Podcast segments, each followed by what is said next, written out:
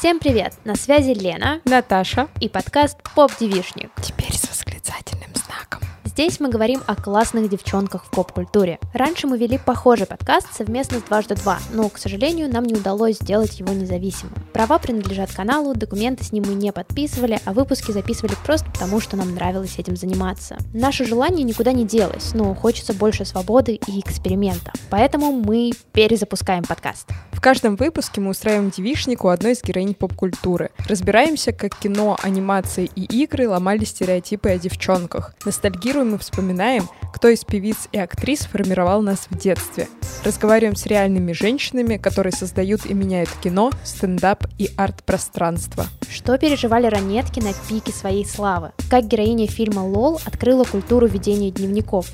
Почему образ Элли из The Last of Us для многих игроков терапевтичен и трагичен одновременно? Как сериал «Сплетница» запустил феномен подслушек во ВКонтакте?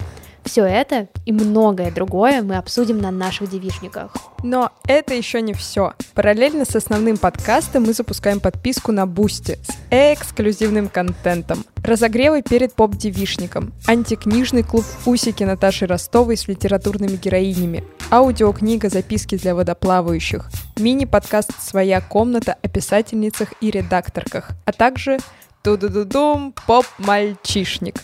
С первой же недели поп-девичника мы начнем выкладывать выпуски и на Бусти, так что оформляйте подписку, чтобы не пропустить. Подписывайтесь на поп-девичник на всех платформах, где вы слушаете подкасты. Ставьте оценки, оставляйте отзывы и пишите, какие героини с поп-культуры вы хотите обсудить в будущих выпусках. А еще подписывайтесь на наш твиттер и телеграм-канал. Все анонсы и новости о классных девчонках ловите в соцсетях. Сейчас, когда мы перезапускаем подкаст, нам особенно нужны ваша поддержка и участие.